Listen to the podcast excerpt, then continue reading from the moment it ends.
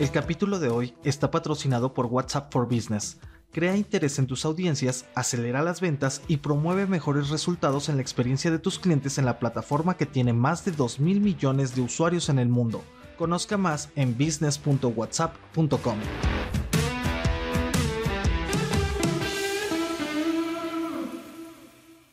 Muy buenos días. Sigue el dilema de la capitalización de Pemex, la fórmula de apoyo. Además, lo prometido es deuda. Vamos a platicar de los resultados más llamativos que dieron las empresas mexicanas en sus reportes al segundo trimestre. Pero primero, no olviden hacer clic al botón de seguir del podcast, activen la campana para que así puedan recibir la alerta de un episodio nuevo muy temprano cada mañana. ¿De qué estamos hablando? de Pemex. Los bonos en sube y baja.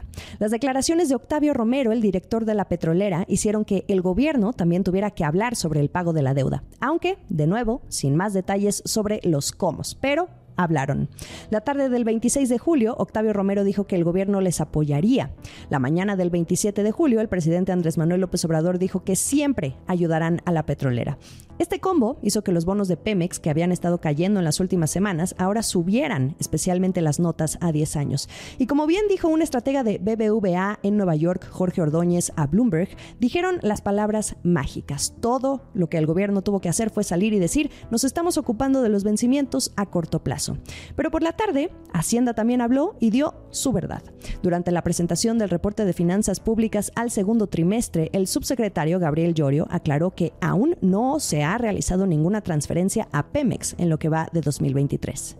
En este momento eh, no se ha realizado ninguna, ninguna aportación y ninguna transferencia a Pemex en lo que va eh, de este ejercicio fiscal pero sí hemos hecho, eh, como todos ustedes lo saben, diferentes hemos tomado diferentes medidas de, apoyo a, la empresa en los, durante estos últimos cinco años, que ha sido en reducciones del DUC del 65% al 40%, manejo de pasivo conjuntos, etcétera, todas estas acciones que ya, eh, que ya saben. Yo solo quisiera eh, agregar que Pemex es una, eh, no solamente es una empresa productiva del Estado mexicano, es una empresa que es estratégica en términos del sector energético es una empresa que también produce empleos y que también produce ingresos para la federación.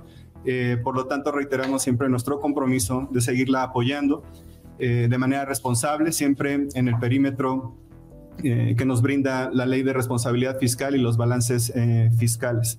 Sobre todos estos tipos de ayuda que ya se conocen por parte del gobierno a Pemex, como la reducción del derecho de utilidad compartida, el famoso DUC, o un manejo de pasivos conjunto, el subsecretario Llorio dijo que el gobierno aún evalúa el mecanismo para apoyar a Pemex. O sea, lo que nos interesa, el cómo. Siguen sin profundizar en los detalles de cómo se capitalizará a la empresa para reducir las presiones de liquidez que pueda generar algún vencimiento.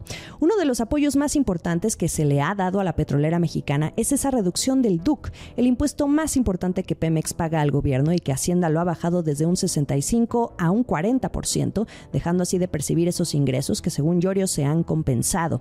En lo que va del sexenio, Hacienda ha realizado capitalizaciones que han sido acompañadas por manejo de pasivos, en 2019 por 5 mil millones de dólares y en 2021 por otros 5 mil millones, los cuales fueron una capitalización que se hizo a Pemex y con esos recursos la petrolera redujo su deuda y refinanció deuda. Son en total 10 mil millones de dólares que fueron acompañados de refinanciamientos.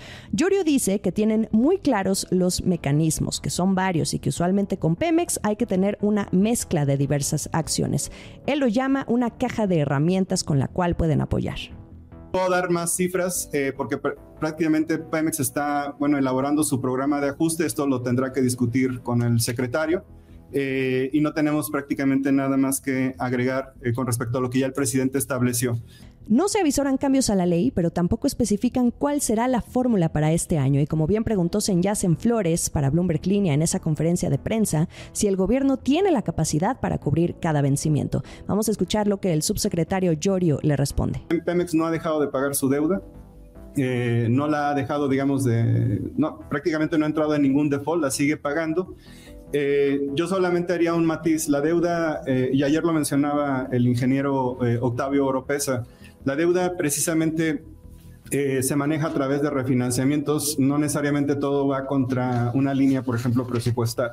Eso significa que parte importante de, enfrentar o de ver cómo se lidia con los, con, los, eh, con los vencimientos de una deuda, un componente importante es el refinanciamiento. No, va más allá del presupuesto, está más un poco, lo voy a decir, en el, en el, en el mundo de lo financiero, en el mundo del manejo de, las, eh, de los pasivos que se pueden, eh, que se pueden hacer. ¿no?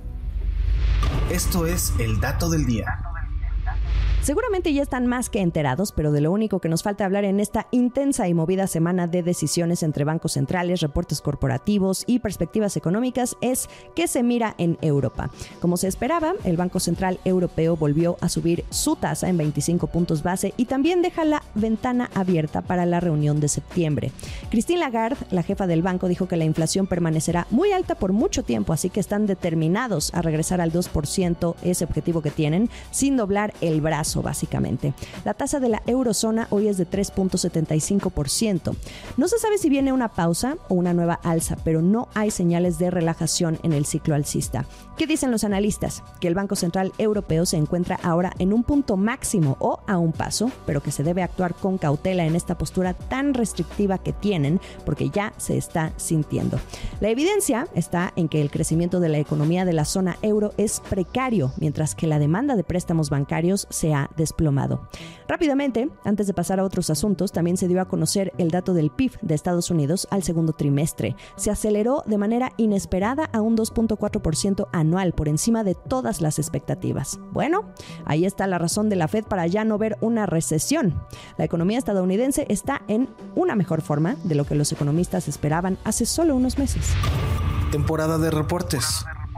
La mejor portada del salón está siendo Cemex y por supuesto tiene que ver con su intento por recuperar el grado de inversión.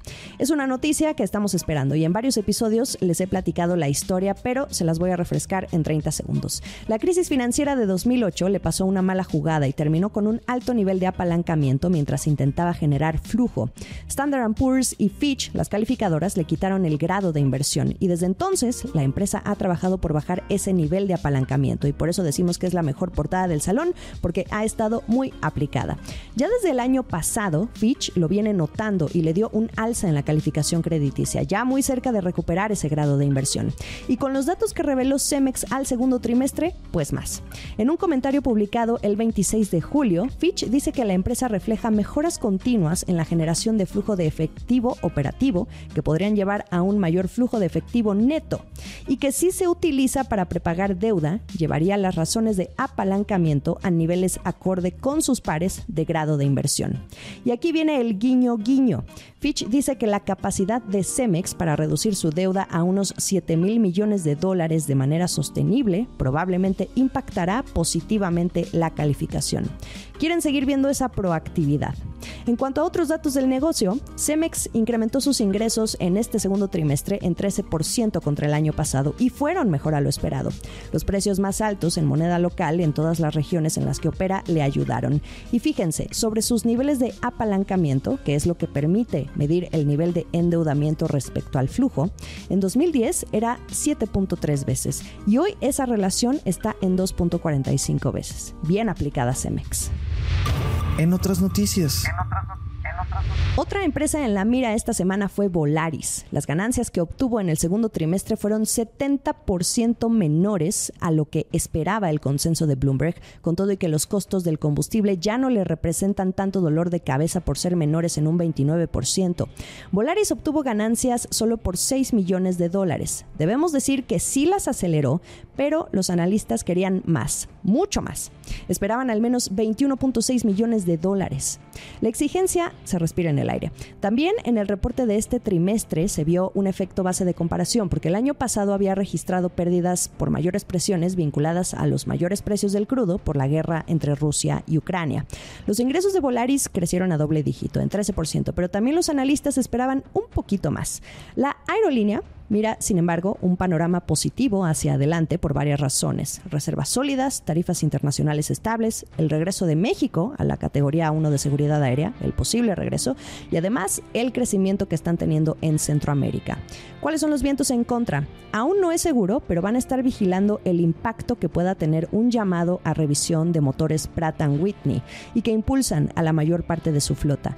Pero Volaris ya tiene un plan B. Van a mantener en su flota a seis de las ocho aeronaves que rentan para sobrellevar lo que pueda venir con esta revisión de motores y además también sortear el retraso en la entrega de dos aeronaves Airbus que anticipaba recibir este año. El último sorbo. Y ahora que hablábamos del reality show La Casa de los Famosos la semana pasada y el impacto que ya está teniendo en las suscripciones de VIX con Televisa Univisión, ahora hablemos del servicio de cable de Televisa, que es Easy. La apreciación del peso mexicano frente al dólar les hizo la mala jugada. Grupo Televisa reportó una baja en la rentabilidad operativa de este, que es su negocio de servicios de telecomunicaciones por cable. Donde más se vio la afectación fue en el negocio empresarial, porque un tercio de sus ingresos están denominados en dólares. Televisa también vinculó la caída en la rentabilidad de Easy a que no logró compensar del todo las presiones inflacionarias con los aumentos de precios en su mercado masivo. Y además del peso, otro factor que influyó fue Sky que vio una caída en ingresos y también en rentabilidad. Sky es su negocio de cable, teléfono y televisión de paga vía satélite que ustedes conocen muy bien y que además registró 191 mil desconexiones entre abril, mayo y junio tienen retos. Por cierto, quienes están apostando al negocio y además mandar un mensaje son los de la plana mayor. Los principales directivos de Grupo Televisa van a comprar acciones por 10 millones de dólares. Esto incluye a los copresidentes ejecutivos Bernardo Gómez y Alfonso de Angoitia y también el reciente nombrado director general ejecutivo del segmento de cable, también conocido como Easy, Francisco Balim. El objetivo es mandar un mensaje de confianza en los negocios de la empresa. Al mal tiempo, buena cara y además poner el ejemplo. Al menos en las 24 horas esto cayó bien entre los inversionistas porque las acciones de Televisa estuvieron subiendo hasta un 6.8% intradía. Llegó el fin de semana y como siempre me encantaría saber cuál es el episodio que más disfrutaron esta semana. Les voy a dejar la votación, como ya lo saben de costumbre, en la descripción de este episodio. La mejor información económica y de negocios está en bloomberglinea.com y en la estrategia del día la analizamos. Estamos en Twitter, arroba la estrategia MX, en mi cuenta personal, arroba Jimena Tolama, también en Instagram y YouTube. Nos escuchamos el lunes. Esta fue la estrategia del día, escrito y narrado por Jimena Tolama, producido por Arturo Luna y Daniel Hernández. Que tengas un día muy productivo.